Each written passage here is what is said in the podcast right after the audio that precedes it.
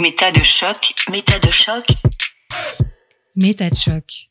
Et si on se demandait pourquoi on pense ce qu'on pense? Shocking 25. Que vaut la psychanalyse?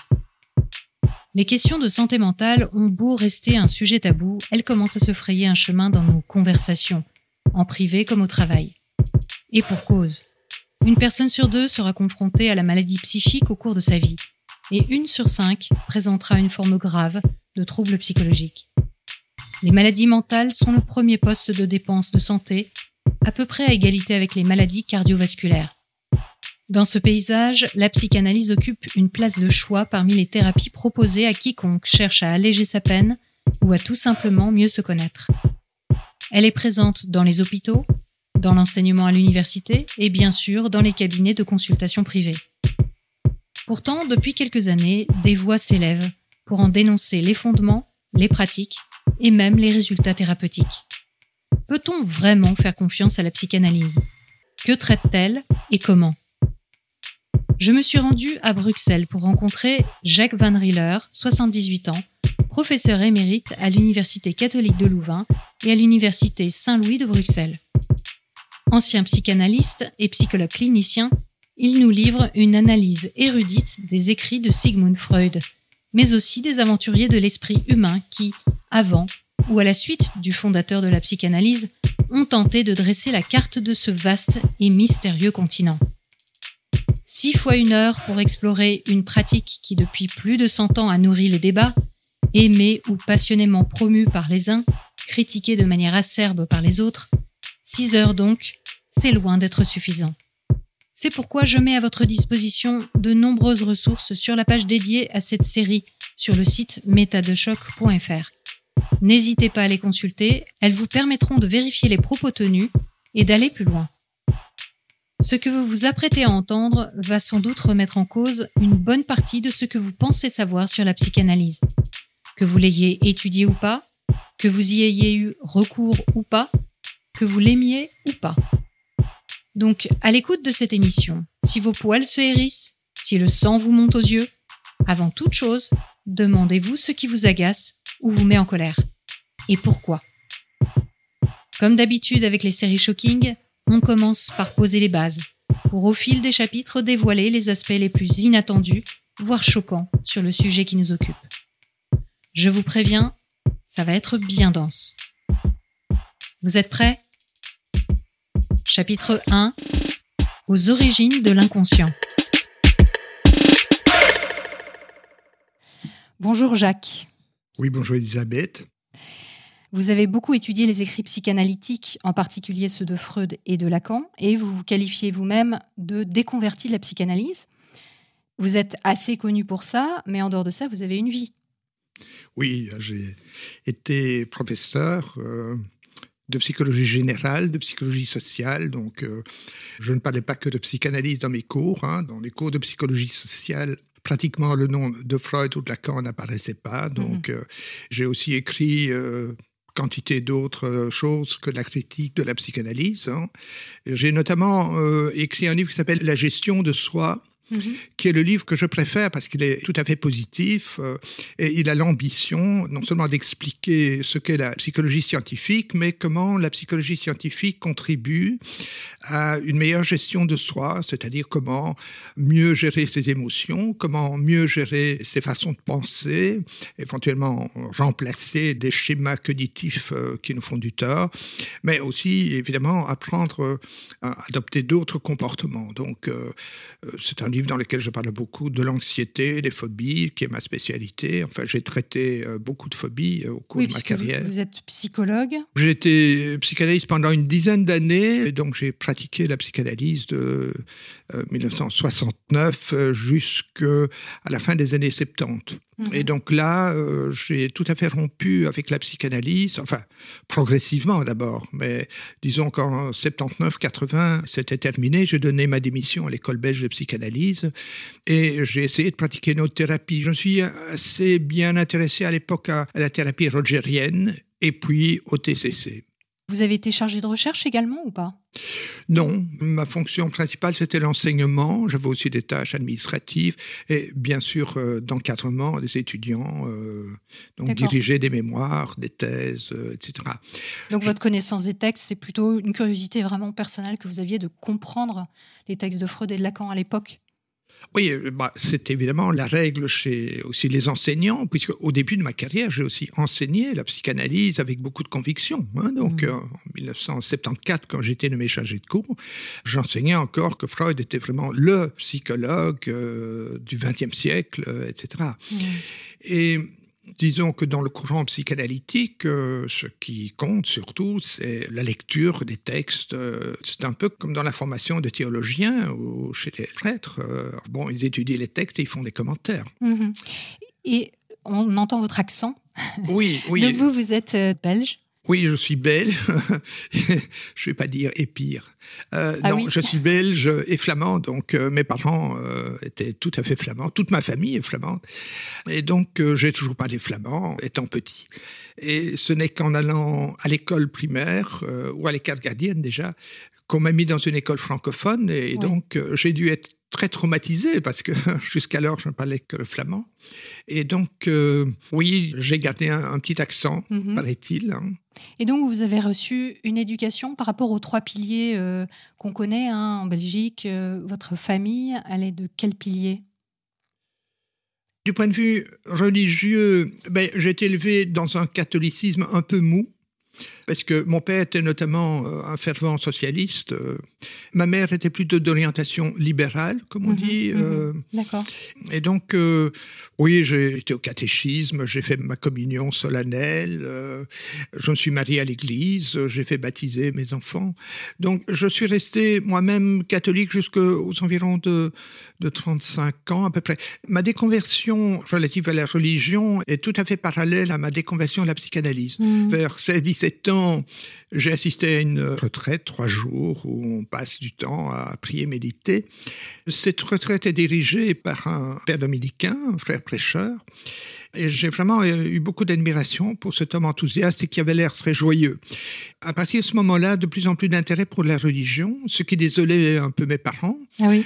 jusqu'au moment où, alors, à 17 ans, euh, en dernière année d'humanité, j'ai postulé chez les pères dominicains. Et donc, j'étais euh, faire des retraites euh, et, et mes parents étaient un peu atterrés. Mhm. Voilà, je pensais que c'était ma vocation. Vous vouliez devenir prêtre ou moine? Mais les dominicains sont prêtres et moines, hein Mhm. oui. Alors, j'ai été assez découragé de l'idée de devenir dominicain parce que j'ai fait une retraite euh, lors euh, de la Noël et dans le couvent où j'étais, le chauffage était tombé en panne, il neigeait, donc il y avait peut-être 10 degrés. Et alors, j'ai appris, puisque je voulais vivre un peu la vie de moine, vers 2-3 heures du matin, il y avait les laudes, donc euh, la cloche sonnait et tous les moines se levaient dans l'obscurité pour Mhm. aller prier et, chanter le Salve Regina. Euh, J'avais trouvé ça très inconfortable. J'ai eu un moment euh, quand même là de- où, j'ai cru que je ne tiendrais pas le coup euh, de devoir me, me lever toutes les nuits pour aller chanter dans une église glacée. Je me suis Mhm. dit qu'au fond, euh, je pourrais très bien être un bon chrétien sans revêtir la bure. Et j'ai gardé, euh, bon, euh, quand même encore beaucoup de, de contacts. Enfin, j'hésitais. Mais j'ai eu un ami aussi en, en humanité qui m'a dit, auquel euh, j'avais confié mon projet, que je devais absolument, avant de décider d'entrer chez les Dominicains, de lire un ouvrage sur l'Inquisition, ce que j'ai fait. Mhm. Il m'a renseigné. Et j'étais assez horrifié de cette institution dans laquelle les dominicains ont joué un rôle très Ah oui. important. Mhm. Donc j'en avais parlé à mon directeur de conscience euh, dominicain. Il avait l'air manifestement très ennuyé que j'aborde le sujet. Et il m'a dit que les tribunaux de l'Inquisition étaient des tribunaux modèles, mais enfin qui envoyaient quand même les hérétiques au bûcher. Mhm. Je pense que ça a été le coup de grâce. Après ça, je n'ai plus pensé euh, devenir dominicain.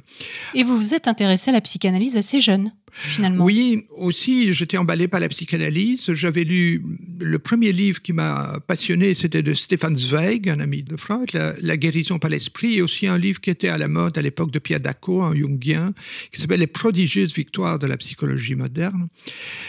Oui, j'ai pensé faire ça. En fait, je n'avais pas tout à fait abandonné le projet d'entrer quand même chez Dominicain. Mes parents m'ont supplié de faire une année d'université. Alors je me suis dit, bon, finalement, la, psycho, ça m'aiderait aussi le jour où j'ai charge d'âme, où je dois aider des gens. Euh, oui, ça peut être complémentaire. Psycho, ça me semblait plus passionnant que la philosophie, euh, moins abstrait. Finalement, dans les deux cas, ça vous intéressait d'accompagner des gens, oui, c'est ça? Oui. Vous aviez cette, euh, cette âme-là de... Oui, c'est ça. Même adolescent, j'essayais de convertir mes camarades que je trouvais pas suffisamment chrétiens. Vertueux. Vertueux. Quand j'étais étudiant, j'aidais des étudiants qui ne comprenaient pas bien le cours de philosophie. Et par la suite, je suis devenu quand même psychothérapeute. Ouais. Hmm. Oui. Et alors, pendant vos études, vous avez fait une fac de psycho. Donc, euh, à la fac de psycho, à l'époque, on étudiait la psychanalyse, mais on étudiait aussi la psychologie euh, scientifique, j'imagine? Oui, c'est ça. Donc, euh, les deux premières années, on parlait pas beaucoup de psychanalyse. Hein. On avait des cours d'anatomie, de physiologie, surtout des statistiques, qui étaient le, le eh cours, qui était l'épreuve mmh. où on sélectionnait. Mmh. Et donc, à partir de la quatrième année, il y avait des cours euh, sur la psychanalyse qui ne s'intitulaient pas forcément psychanalyse. Mais il y avait par exemple euh, psychologie sexuelle, on ne parlait que de psychanalyse, bien sûr. Hein. Psychologie de l'enfant, on parlait que ah de psychanalyse. Donc, ah la psychanalyse était omniprésente et il y avait pratiquement que ça. Il n'y avait pas du tout euh, à faire un choix entre diverses orientations, puisque à l'époque, euh, bah, c'était les années 60, donc j'ai commencé mes études en 62. Les thérapies comportementales, par exemple, on n'en parlait pas chez nous. Mhm. On parlait un peu de Carl Rogers, qui m'avait intéressé, mais Bon, la réputation de Rogers, c'était que c'était beaucoup trop mou, superficiel, donc c'était la psychanalyse. Et mhm. puis, ayant terminé mes études, euh, j'ai pu devenir immédiatement le premier assistant de Jacques Scott, qui était considéré comme le grand professeur, qui était psychanalyste, qui était ami de Lacan. Ah oui. D'ailleurs, j'ai eu l'occasion d'ailleurs de dîner avec Scott et avec Jacques Lacan, ah ah. face à face. Ouais. Mhm. Et donc, j'ai alors fait une analyse didactique. Euh, que j'avais déjà commencé pendant mes études. Donc ça, c'est une psychanalyse qui a vocation à former les futurs psychanalystes, hein, une didactique, on est d'accord. C'est ça. Oui, j'étais bien plus intéressé par la psychanalyse, euh, qui me paraissait bien plus passionnante que les cours de neurophysiologie et d'autres cours, les cours approfondis d'analyse statistique et tout ça. Donc, euh, je me suis souvent intéressé à ça. Et puis, évidemment, quand je suis devenu assistant d'un professeur qui était psychanalyste avant toute chose, j'ai fait ma thèse de doctorat sur, sur Freud, donc euh, le thème de l'agressivité dans la psychanalyse. J'ai lu tout Freud. Euh, mon patron était assez exigeant. Ah vous n'avez pas fait ça à moitié. Vous avez lu tout Freud pour votre doctorat?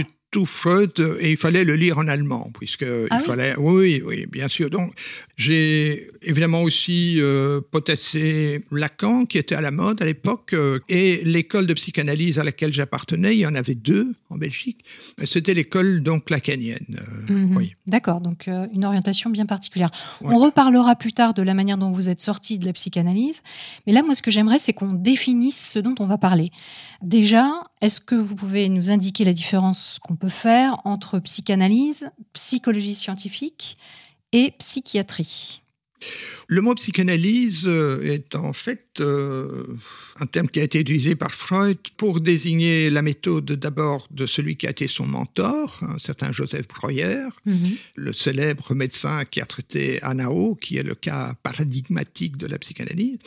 Et, puis euh, Freud a, défini sa propre manière de voir les choses en disant, voilà, j'ai une méthode un peu particulière, ce sont les associations libres.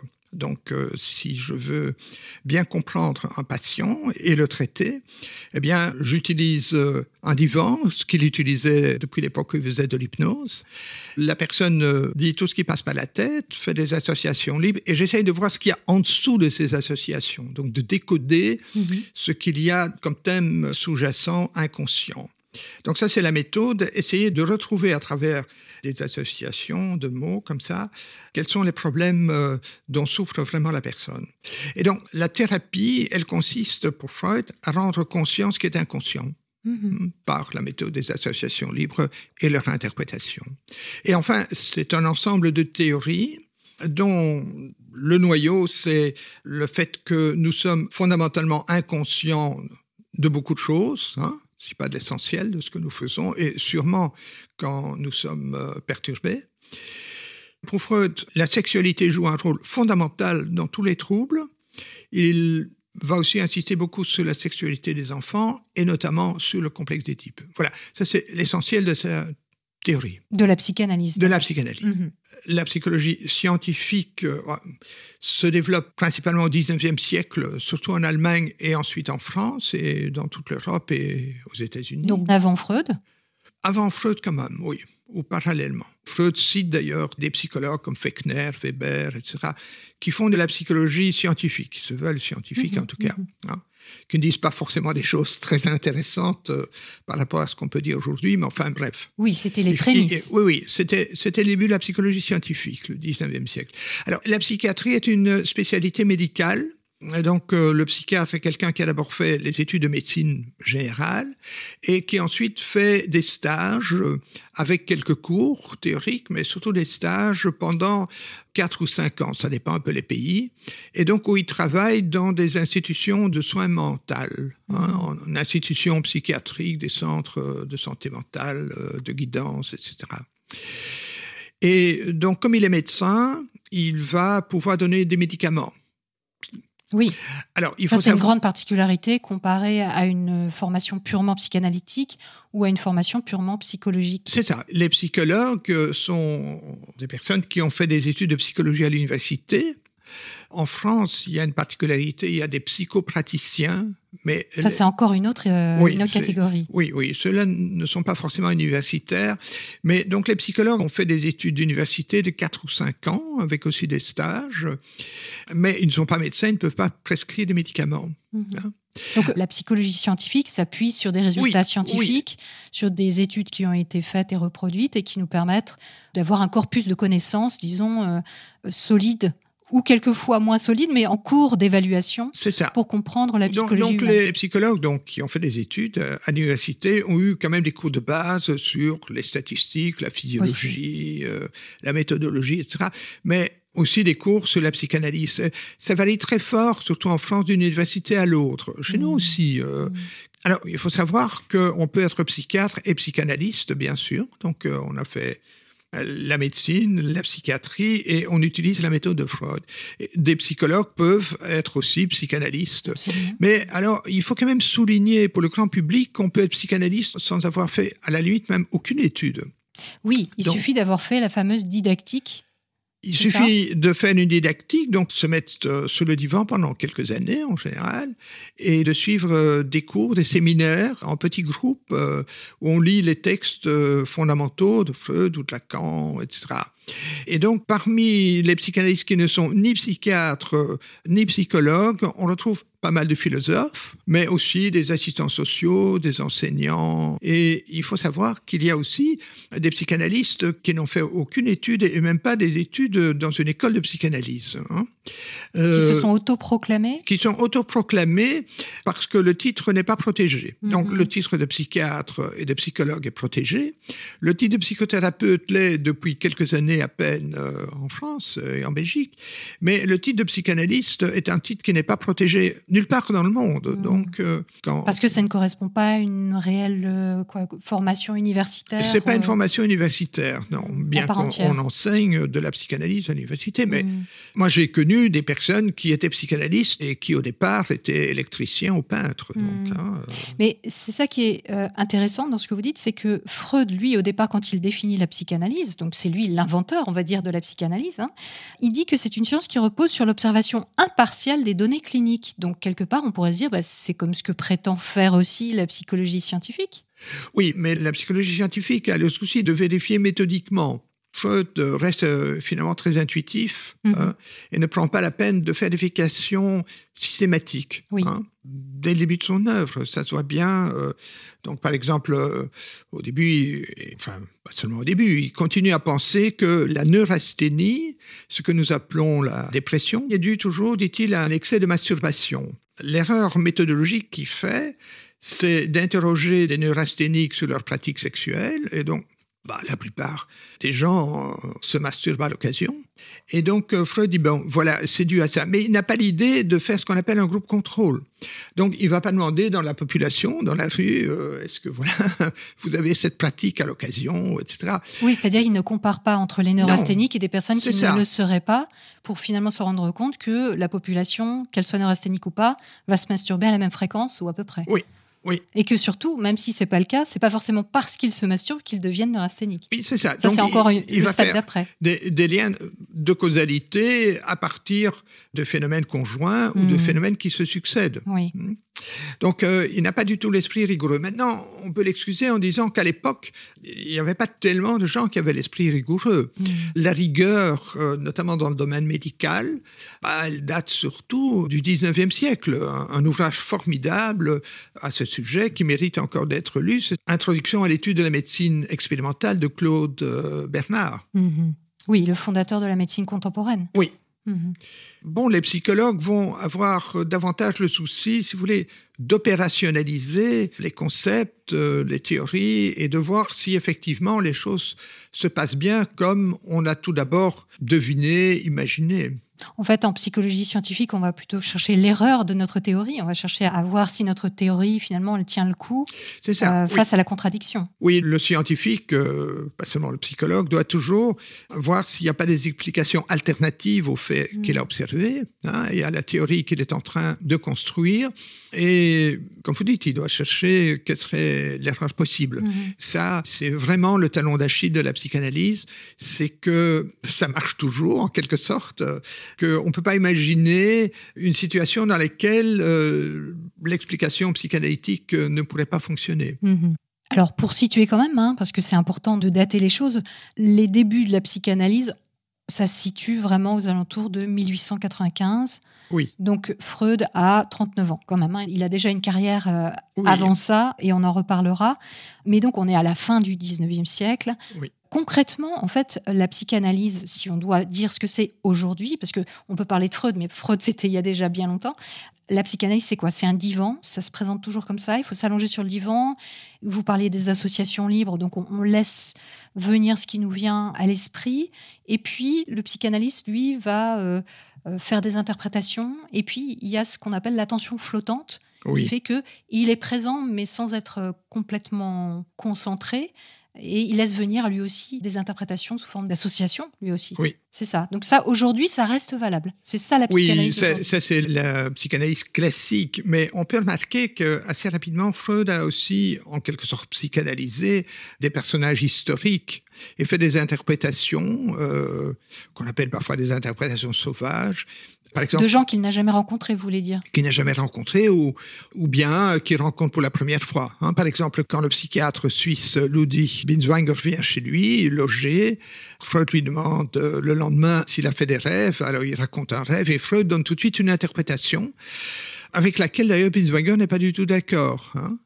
On voit comment euh, Freud n'utilisait pas toujours le divan et les associations. Donc il faisait aussi des interprétations comme ça très directes, euh, Mm. qu'on appelle sauvages. Et qu'on retrouve moins aujourd'hui chez les psychanalystes, j'imagine. Mais pff, il y a une très grande diversité maintenant de psychanalystes. hein. Déjà à l'époque de Freud, le mot psychanalyse va recouvrir des pratiques aussi différentes euh, que celles de Freud, mais aussi d'Adler et de Jung. Par exemple, Adler et Jung n'utilisaient pas le divan. Euh, ils voyaient les gens en face à face. Mhm.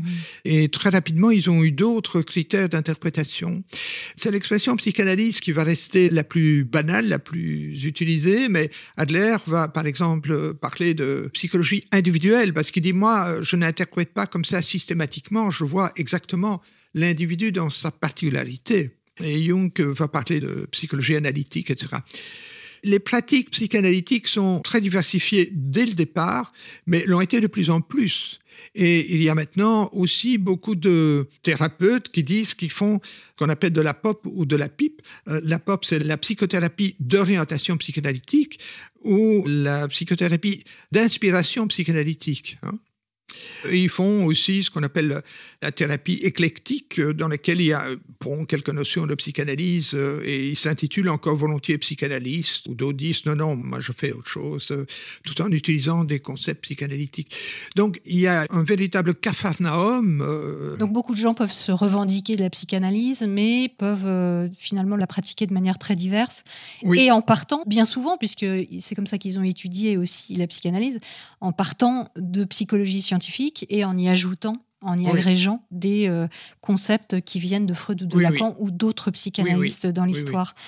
Mais finalement, c'est quoi le dénominateur commun de toutes ces pratiques psychanalytiques, vous diriez, celles qui existent aujourd'hui? Le dénominateur commun de cette multiplicité de pratiques dites psychanalytiques, c'est la référence à un inconscient qui est pensé comme quelque chose qui est à l'intérieur de soi. Parce que pour les psychologues scientifiques, comme pour moi, il est évident qu'il y a des processus inconscients. Hein. Mhm, mhm. Par exemple, maintenant, je vous parle sans faire attention aux règles de grammaire que j'ai dû apprendre péniblement. Et je les utilise de manière tout à fait inconsciente. Hein. Donc, il y a évidemment des processus inconscients sans lesquels nous serions tout à fait bloqués, nous ne pourrions pas penser ni, parler, etc.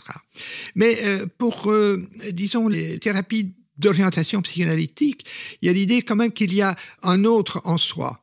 Donc c'est vraiment un être comme un être en soi? Quoi, Oui, en quelque sorte. Hein. Mm. Donc on, on, recherche pas simplement des processus euh, de pensée, parce que c'est ce que fait aussi les thérapies cognitives, etc. Non, quand même euh, l'idée qu'il y a euh, véritablement une espèce d'être intérieur qui pense, qui a des intentions, qui se dissimule, qui cache, qui calcule, etc. Et le psychanalyste, euh, si vous voulez encore un point commun, c'est celui qui va déchiffrer cet inconscient, hmm. qui va le déchiffrer avec euh, ses concepts, avec sa théorie, pour mm. Freud, si vous rêvez, euh, je ne sais pas moi, d'un objet allongé, c'est un pénis. Si vous rêvez d'une grotte, c'est un vagin, etc. Enfin, il a toute une symbolique et il fait des interprétations euh, comme ça, euh, pour les donner quantité d'exemples, qui choquent parfois des patients, qui choquaient notamment les patients à l'époque de Freud, et qui a encore choqué certains psychanalystes comme Rogers, qui dit non, il faut apprendre à écouter avec empathie, et comprendre, et il faut se contenter de refléter ce que la personne ressent et clarifier ce qu'elle pense, plutôt que de lui envoyer en quelque sorte à la figure des interprétations. Alors, pour revenir à ce qui s'est passé avant Freud, on a effectivement cette idée que la psychanalyse a fait naître la psychologie. Et euh, en réalité, non seulement c'est faux, puisqu'il y avait déjà des psychologues qui avaient l'intention, en tout cas, d'une démarche scientifique, d'une démarche méthodique, avant que Freud n'émette euh, ses hypothèses. Mais en plus, on se rend compte en étudiant un peu l'histoire des idées et l'histoire de la philosophie, de la théologie, etc., qu'il y a eu tout un tas de personnes dans l'histoire, et même en remontant à l'Antiquité, qui se sont intéressées à ce qui se passait dans notre tête, à ce qui se passait dans notre âme à l'époque, hein, évidemment. C'est-à-dire, euh, qu'est-ce qui motive, qu'est-ce qui euh, crée nos émotions, nos impulsions, nos décisions. Et ça, ça remonte à il y a très très longtemps. Oui, oui. Les premiers psychologues, euh, ce sont les philosophes, notamment les présocratiques déjà. Alors, Aristote va écrire un traité de psychologie qui s'appelle le traité de l'âme. Hein. Mm-hmm. Il va parler des rêves, des sensations, que sais-je. Et puis, des auteurs particulièrement intéressants, et je recommande même la lecture de l'un ou l'autre, ce sont les stoïciens. Hein. Les stoïciens, en particulier Épictète, euh, je recommande vivement de lire son petit manuel, hein. on le trouve sur Internet. Et bon, une, des idées centrales euh, du stoïcisme, c'est qu'il faut distinguer ce qui dépend de nous et ce qui n'en dépend pas. Et les choses qui ne dépendent pas de nous, bah, il faut apprendre à les assumer, les accepter. Mais les choses qui dépendent de nous, nous pouvons évidemment euh, essayer de les transformer. Alors, une idée fondamentale, c'est la puissance de notre pensée. Donc, le stoïcien va dire, voilà, si tu ne peux pas changer la réalité, tu peux au moins la voir autrement. Mm-hmm. Donc, euh, ils ont l'idée de ce que les psychologues comportementalistes appellent aujourd'hui la restructuration cognitive. Comment essayer de voir la réalité de manière à ce que je sois moins perturbé. Mm-hmm. Hein. Les stoïciens, mais aussi les épicuriens et, d'autres courants vont voir comment aider les personnes et comment se former soi-même à mieux gérer ses impulsions. Par exemple, Sénèque écrit tout un traité de la colère, hein, qui considère comme mmh. euh, souvent très dangereuse. D'ailleurs, probablement qu'à l'époque, euh, hein, quand le maître se mettait en colère, l'esclave risquait euh, sa peau, sa peau ou mmh. d'être blessé. Il y a donc toute une euh, réflexion sur euh, les émotions, notamment, et on trouve, euh, soit dit entre parenthèses, chez Sénèque, dans son traité sur les colères, des ira, l'idée qu'il y a un inconscient, qu'il y a des émotions qui surgissent et des choses comme ça. Mmh, mmh, mmh. Il y avait aussi vraiment des espèces de psychothérapeutes en titre, hein, comme Antiphon d'Athènes, qui recevait les gens, il analysait les rêves, il donnait des conseils. Ça, c'était au 5e siècle, avant Jésus-Christ quand même. Oui, tout ça se passe avant Jésus-Christ. Excellent. Non, mais je trouve ça génial que vous racontiez ça parce que c'est vrai que cette idée vraiment mythique de Freud comme inventeur de l'inconscient, c'est oui, c'est irréaliste. quoi. Totalement. Ou que c'est lui qui invente la psychothérapie, c'est totalement faux aussi. Hmm. Hein. Alors, la psychothérapie et les méthodes de gestion des émotions et des idées va être mis un peu en veilleuse pendant la période chrétienne, parce que les gens vont, eh quand ils ont des tentations ou des peurs ou des phobies ou que sais-je, ils vont plutôt se mettre à prier et consulter des prêtres. Donc, euh, il va y avoir une approche religieuse pendant un temps. Ça va changer avec la Renaissance, et notamment un, nom extrêmement important, c'est Montaigne. Ah, mais euh, avant ça, quand même, il faut parler de Saint-Augustin, non? Oui, Saint-Augustin. Certaines personnes pourraient dire que c'est un peu l'inventeur de la psychanalyse. Enfin, on peut dire ça sous forme de boutade, évidemment. Mais lui, il considère justement qu'il y a quelque chose en nous oui. qui préside à nos actions, à nos décisions, et que cet autre, finalement, bah, c'est un peu comme ce que vous disiez sur Freud, c'est une entité à part. Quoi. Oui, oui, il y a cette idée chez lui. Maintenant, il écrit un ouvrage euh, qui est devenu célèbre, Les Confessions, qui est intéressant parce qu'il y a des remarques, notamment sur la mémoire, etc. C'est un livre dont l'objectif fondamental, c'est de faire de l'apologétique, euh, c'est écrit à la gloire de Dieu et, en espérant convertir des personnes qui vivent dans le péché.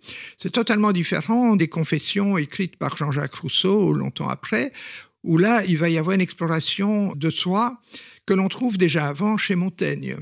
Et chez Montaigne, on trouve des tas de réflexions aussi très intéressantes sur la colère, sur la gestion de soi, les émotions, les idées. Montaigne, d'ailleurs, qui est nourri à la fois d'épicurisme et de stoïcisme. Hein. Oui, donc là, il y a vraiment une dimension laïque chez lui. Oui, oui. Donc, je ne pense pas qu'il avait une foi très profonde, mais il valait mieux ne pas étaler trop ses convictions à ce niveau. Il faut attendre euh, la fin du XVIIIe siècle pour que la psychothérapie au sens moderne euh, se développe.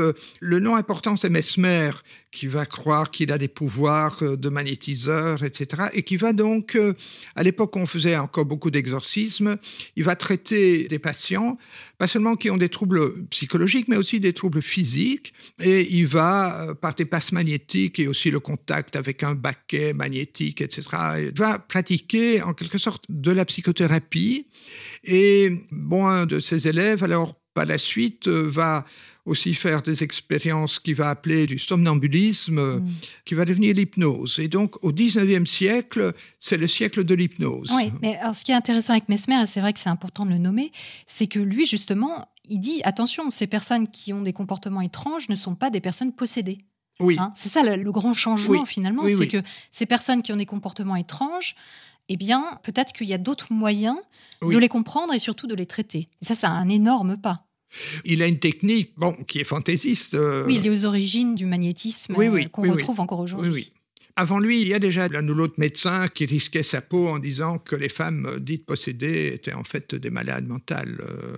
Mais donc, Mesmer, c'est vraiment un point de rupture dans l'histoire euh, du traitement psy. On va passer de méthodes religieuses, les pèlerinages, la prière, mmh. la cèse, etc., à donc une forme de psychothérapie qui va évoluer avec des pratiques d'hypnose au 19e siècle hypnose qui est encore utilisée d'ailleurs aujourd'hui. Et le XXe siècle est vraiment le siècle du boom des psychothérapies. Donc là, euh, ça va se diversifier euh, en plusieurs euh, formes de ah, psychothérapie. En tout cas, c'est sûr qu'au XIXe siècle, entre Darwin, Auguste Comte, il y a Gustave Le Bon aussi qui est super intéressant, puisque bah, vous qui avez enseigné la psychologie sociale, le fameux livre La psychologie des foules qui Oui, oui. décrit euh, comment les masses populaires Oui, oui, réagissent, très et- bien. etc. Là déjà, on accède à quelque chose euh, qui est d'une autre dimension, quoi. Oui. Et puis, bah, il y a les fameux euh, Charcot et Pierre Janet et Oui. le traitement de l'hystérie. Alors ça, c'est Oui. le grand mal du 19e et du début Oui, du oui. 20e. Ce qui est assez amusant, c'est que Freud, euh, en revenant chez Charcot, il dit que le mot hystérie, euh, finalement, on ne sait plus très bien ce que ça désigne, alors que s'il y a bien quelqu'un qui, par la suite, va utiliser le mot et promouvoir le mot hystérie dans sa pratique, c'est lui. hein. Donc, Oui, parce euh, que l'hystérie, à l'époque, c'était une maladie. On considérait que les femmes, hein, principalement, qui étaient atteintes Oui. d'hystérie, la cause de l'hystérie, c'était le fait que leur euh, utérus circulait dans leur corps. Oui. C'est ça. hein? c'est une idée qui remonte à Hippocrate. hein. Hmm. Oui, Une manière de traiter cette hystérie, c'était d'utiliser l'hypnose, qui était vraiment le Oui. traitement à la mode à ce moment-là, oui, notamment Oui. avec Charcot, euh, Avec à la Char- salpêtrière, qui s'était penché sur le cas des milliers de femmes qui étaient enfermées à la salpêtrière à l'époque. oui. Ça paraît complètement incroyable. Oui, il y avait des milliers de femmes enfermées, mais il utilisait pour ses démonstrations toujours les mêmes, quelques femmes Ah qui exécutaient parfaitement les différents stades euh, de l'hypnose. hein. C'était Blanche Whitman et enfin quelques-unes. Mais le nom le plus important, je crois que c'est Pierre Janet qui reste quelqu'un de très intéressant, qui vaut la peine d'être lu. Il y a d'ailleurs en France, je crois, une association, Pierre Janet, qui est relativement active.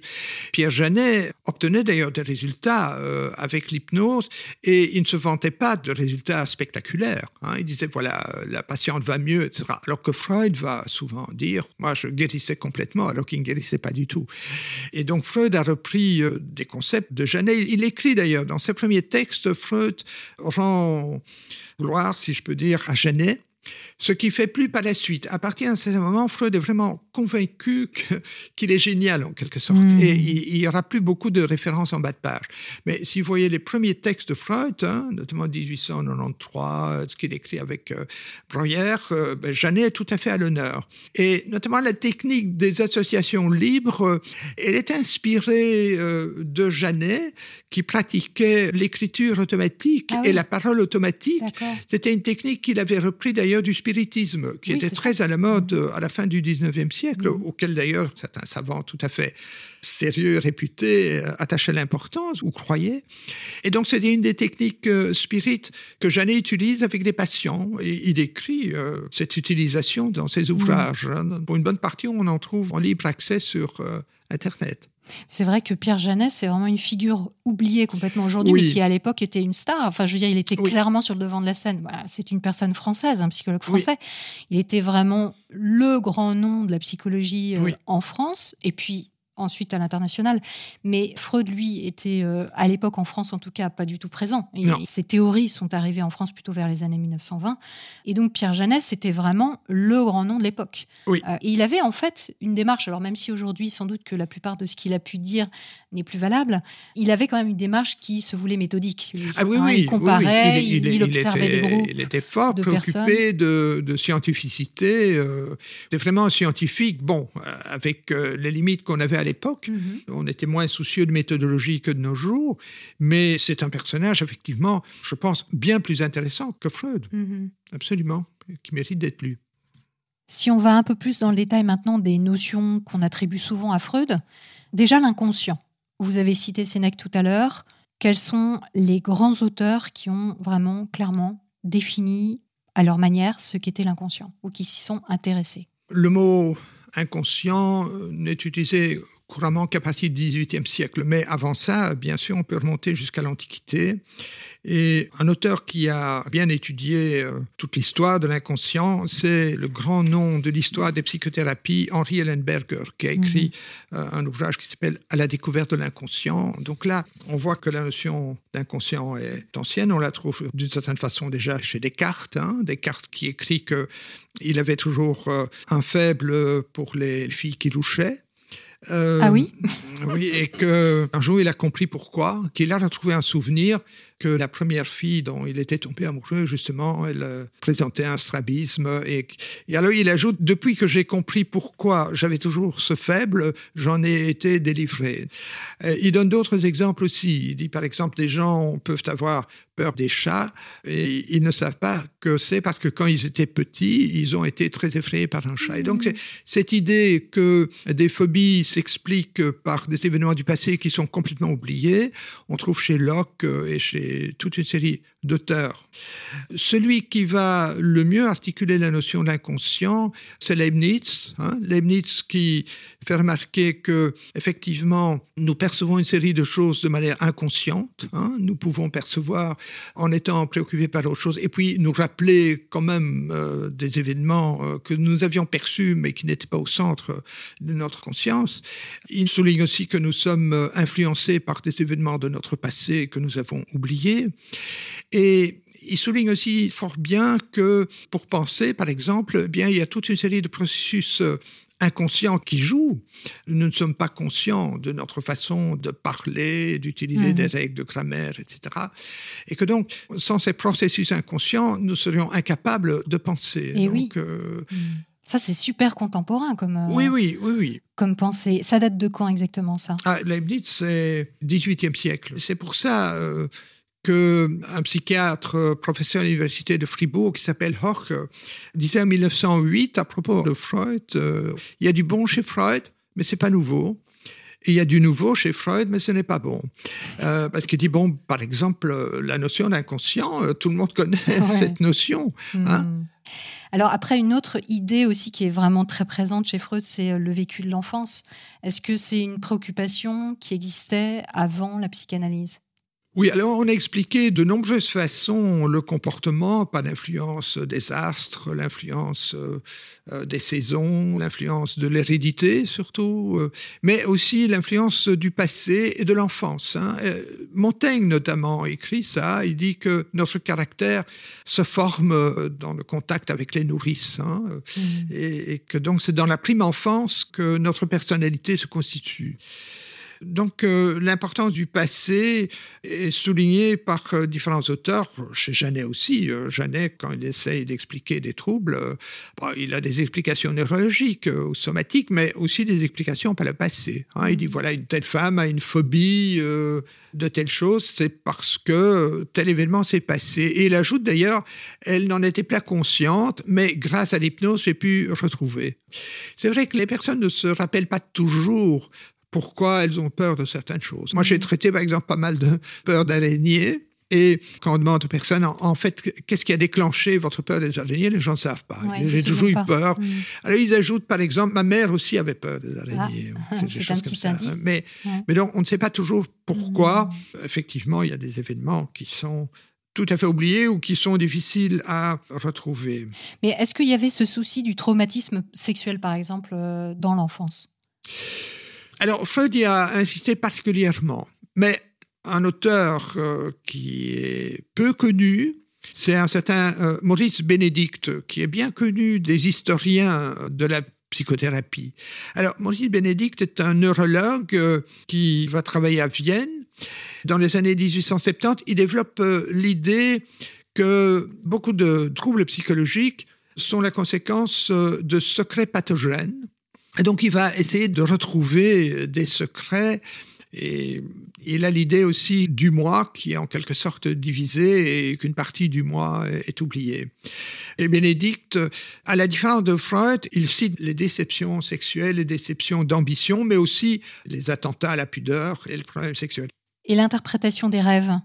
Oui, ça remonte à l'Antiquité. Artémidore euh, et d'autres euh, vont déjà écrire des traités des rêves. Euh, Artémidore, par exemple, interprétait les rêves à l'aide de symboles et à l'aide aussi de jeux de mots, ce qui est, ce Ah qui est oui. vraiment intéressant. Oui.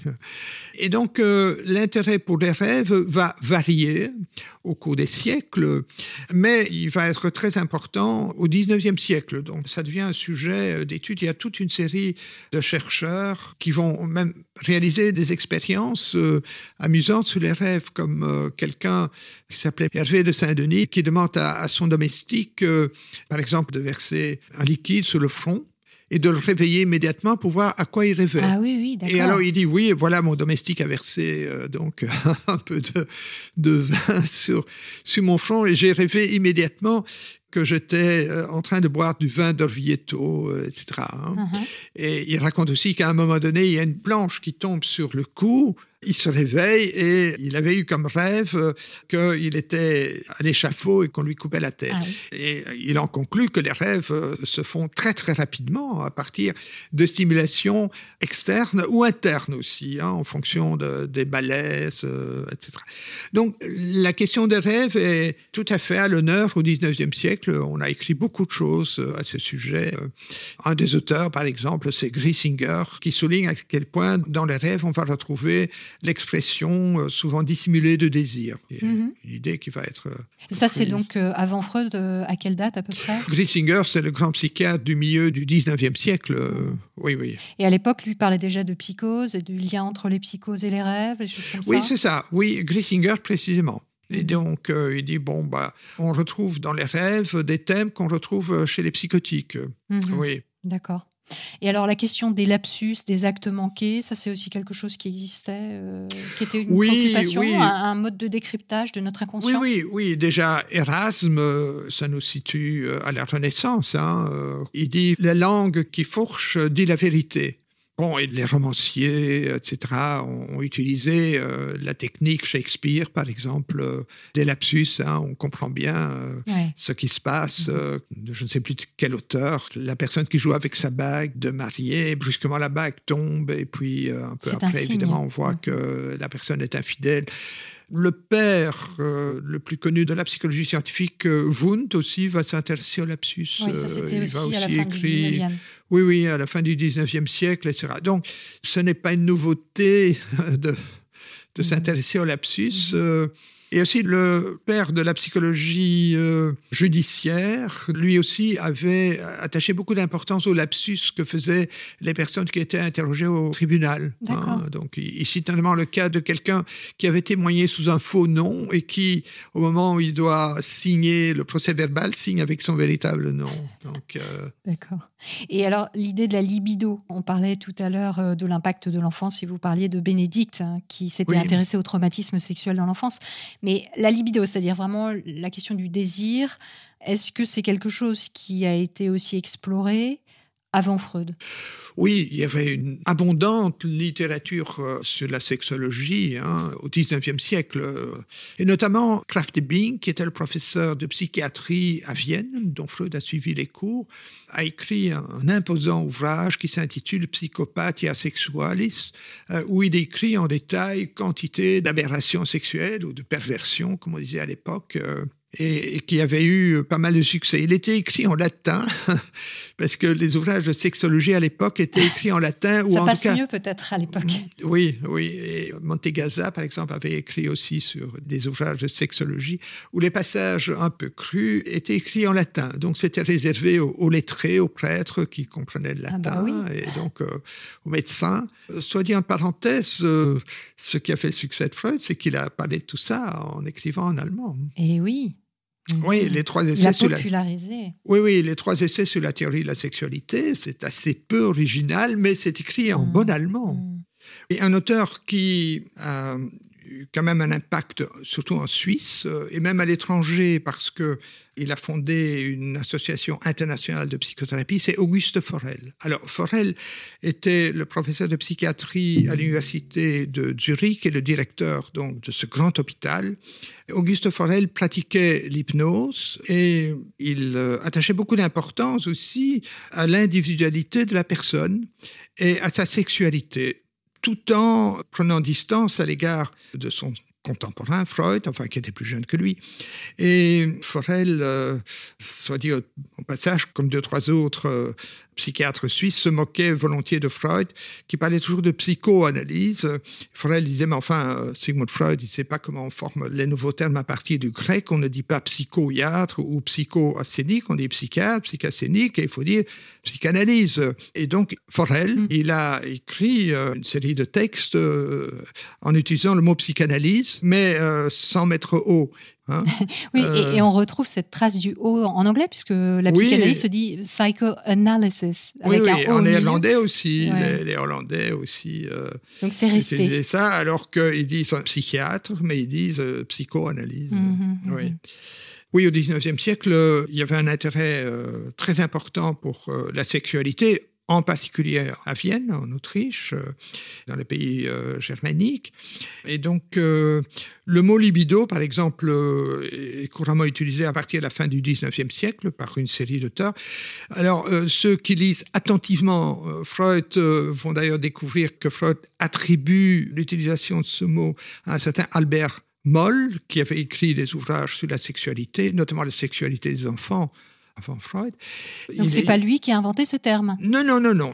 Et ce qui est amusant de voir, c'est que le mot est très souvent attribué à Freud. Par exemple, dans Mon petit Robert, qui date un peu, au terme euh, libido, il est indiqué mot créé par Freud. Euh, Ah oui. C'est tout à fait faux. Et même dans le petit Larousse, eh bien, j'ai été vérifié euh, dans une édition toute récente, au mot libido, il est mis psychanalyse et on ajoute énergie psychique de la pulsion sexuelle. Donc, euh, Oui, donc là on a vraiment euh, Oui, une il- évidence hein, Oui, contemporaine selon laquelle libido serait vraiment attaché à Freud. Quoi. Oui, oui il, y a, il y a une série d'autres termes, hein, comme narcissisme, par exemple. C'est pas non plus une invention de Freud. Et si vous lisez Freud, vous verrez qu'il reprend ce terme à un autre auteur. Neck. De même pour zone érogène, euh, sadisme, exhibitionnisme. Tous ces termes qui sont facilement attribués à Freud sont des termes bon, que lui reprend à d'autres auteurs. Ouais. Et le refoulement alors? Est-ce que c'est euh, une idée qui vient de Freud? Cette Non, idée selon laquelle Non, euh, non, on, non, non. on- on cacherait en soi Non, par exemple, Johann Herbart, qui était professeur de philosophie à l'université de Königsberg, et qui est l'auteur d'un ouvrage intitulé Psychologie als Wissenschaft de 1824, Ça veut dire quoi ça? Euh, la psychologie euh, comme science. hein. Il a développé une théorie euh, qu'il appelle dynamique euh, des processus psychiques inconscients. Il utilise le mot dynamique et il utilise l'expression processus inconscient. Alors, selon lui, des représentations mentales entrent en conflit avec d'autres, de sorte que certaines sont, dit-il, refoulées. Et il Ah, utilise ah. vraiment le terme de Ah, Freud, c'est-à-dire verdrängt en allemand. Et alors il dit, voilà, alors ces forces refoulées, elles essayent d'émerger et elles vont perturber la personne. Donc euh, c'est Herbart qui est à l'origine de la notion de psychologie dynamique et de psychothérapie dynamique. Et oui, et ça c'est super intéressant. C'est vrai qu'on a oublié de le dire, mais la psychanalyse s'appelle aussi l'analyse psychodynamique. C'est un synonyme. Oui, alors ce que Freud entend par là, c'est qu'il y a un jeu de force entre le conscient et l'inconscient. hein. Mhm. Mais l'expression psychothérapie dynamique va être euh, surtout utilisée, notamment aux États-Unis, pour désigner des formes qu'on pourrait dire abattardies ou, Mhm. ou bien moins strictes de psychanalyse. Ouais. hein. Et alors, une dernière notion souvent attribuée à Freud que j'aimerais aborder, c'est celle du transfert. Est-ce que c'est quelque chose qui lui est attribuable?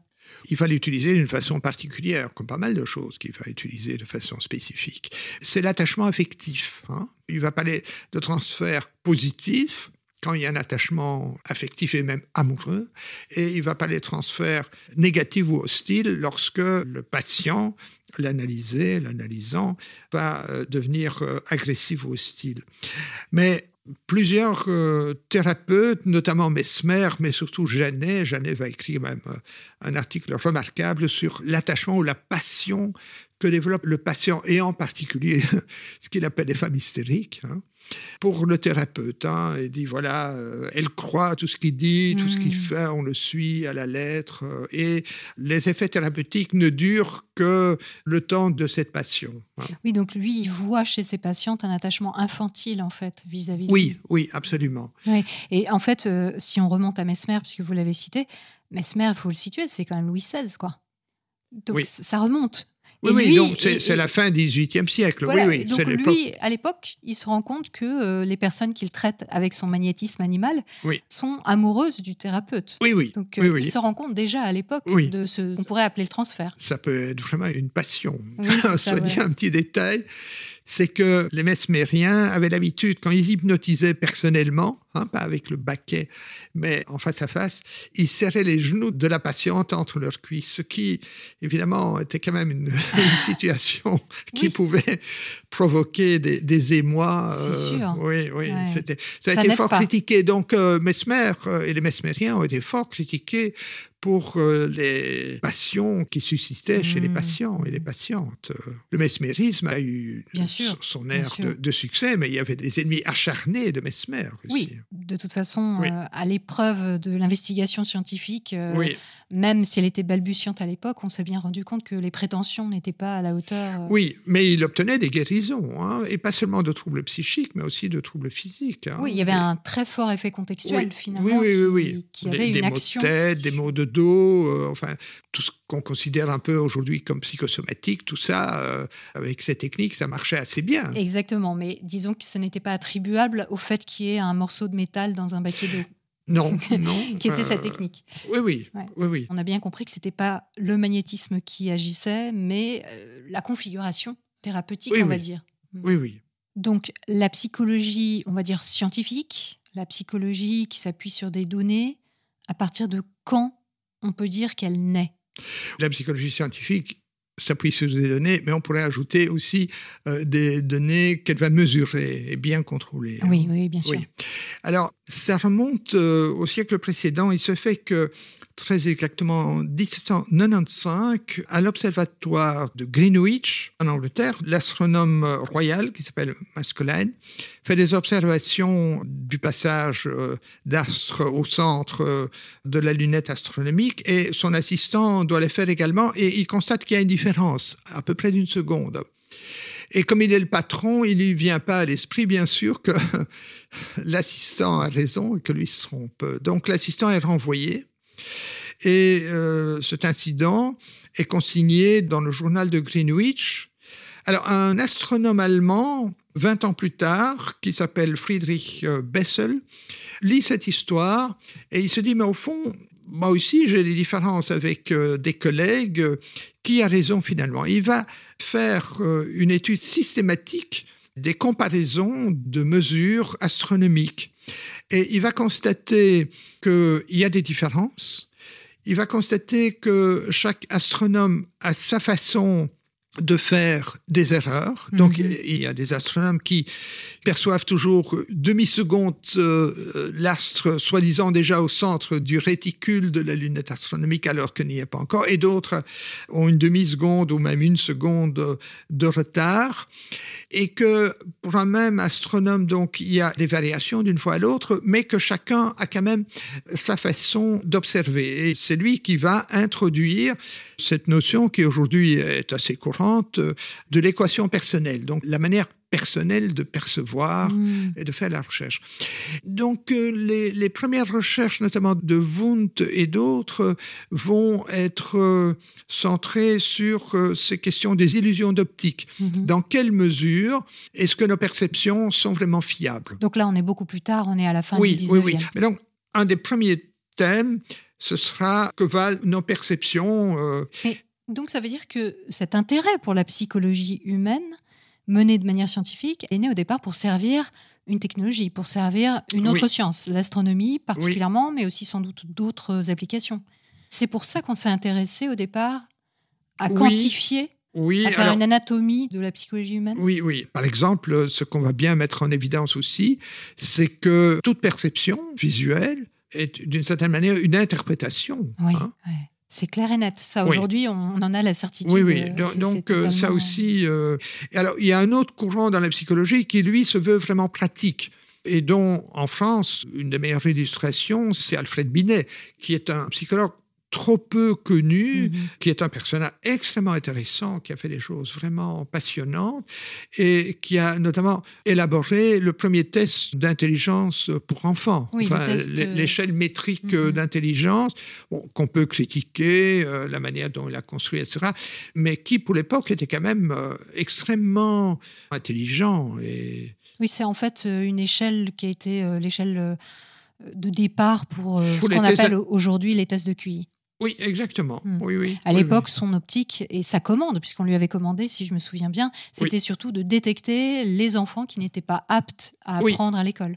C'est ça. Mm. Et ça a été effectivement une demande du ministère euh, de l'Instruction euh, en France de trouver un moyen de rendre les classes homogènes. Mhm. Et donc, comme ça, euh, Binet a essayé de voir quels étaient les enfants qui avaient à peu près le même niveau mental, le même niveau d'intelligence. Souvent, la psychologie dite appliquée a servi à faire de l'orientation professionnelle, à faire de la sélection du personnel, tout ça. Et cette psychologie dite appliquée ne s'appuyait pas vraiment sur beaucoup de psychologie euh, Scientifique. rigoureuse. Ouais, hein. ouais. Non. Bah, il faut dire que, de manière générale, la psychologie scientifique aussi est encore, on pourrait dire, une, une discipline juvénile. euh, Encore hein, aujourd'hui. euh, Encore aujourd'hui. hein, euh, oui, il y a des progrès qu'on peut trouver sensationnels, mais quand même, il y a encore beaucoup de, on pourrait dire, beaucoup de blabla et beaucoup de choses qui sont des opinions et qui ne sont pas euh, Mhm. solidement établies. Oui, c'est vrai que en ce moment, on parle beaucoup des questions de réplicabilité des études de- en psychologie. C'est-à-dire, Oui. euh, est-ce que ce qu'on affirme a vraiment été vérifié par plusieurs équipes de chercheurs ou pas Est-ce qu'on a trouvé les mêmes résultats Est-ce qu'on était parti oui, des mêmes expériences, etc.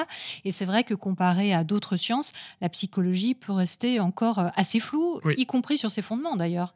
Oui, oui, bien sûr. euh, on passe un peu trop rapidement une recherche, une observation ou une expérience à une loi. On Eh croit avoir oui. trouvé, euh, mais il y a une série d'expériences, même célèbres, euh, qui ont été répliquées et avec des résultats euh, nettement moins solides. hein. Les célèbres expériences, par exemple, de Rosenthal sur l'effet de la prédiction.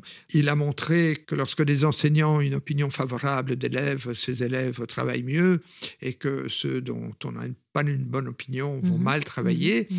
Alors, c'est ce qu'on appelle l'effet Rosenthal ou l'effet Pygmalion, mais des réplications ont montré que cet effet existe, mais euh, beaucoup moins que ce que Rosenthal Mhm. avait publié. Mhm. Donc, Rosenthal. C'est moins flagrant que. Oui, ce qu'il avait absolument. prétendu. Ouais. Absolument. C'est un exemple. Et parfois, on ne retrouve même plus, plus du tout le résultat. Donc, je pense qu'avant de parler de résultats solides, il faut qu'ils soient répliqués par des équipes euh, de chercheurs, d'universitaires qui ont une éthique de la recherche. euh, et... Mais c'est vrai aussi en médecine, bien sûr. Bien sûr, hein. bien oui, sûr. oui. Toutes les sciences sont concernées en Oui, oui. réalité. Bon, la psychologie, il y a quand même une complexité qui est liée à la psyché humaine, qui Oui, fait oui. que on touche à quelque chose de quand même extrêmement abstrait, on va dire. Oui,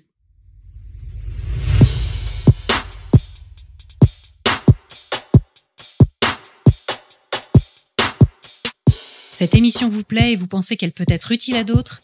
Pensez à la partager autour de vous et surtout à mettre un avis sur votre appli de podcast. C'est important pour que les algorithmes la proposent au plus grand nombre. Un grand merci à toutes les personnes qui ont fait un don ponctuel ou mensuel pour que MetaChoc, podcast indépendant, gratuit et sans publicité, revienne provoquer vos neurones semaine après semaine. Vous pouvez vous aussi apporter votre pierre à l'édifice en suivant le lien en description vers les plateformes participatives. Dans le chapitre 2, nous partirons à la découverte de Freud, sa vie, son œuvre, son réseau. On se retrouve donc vendredi prochain à 18h.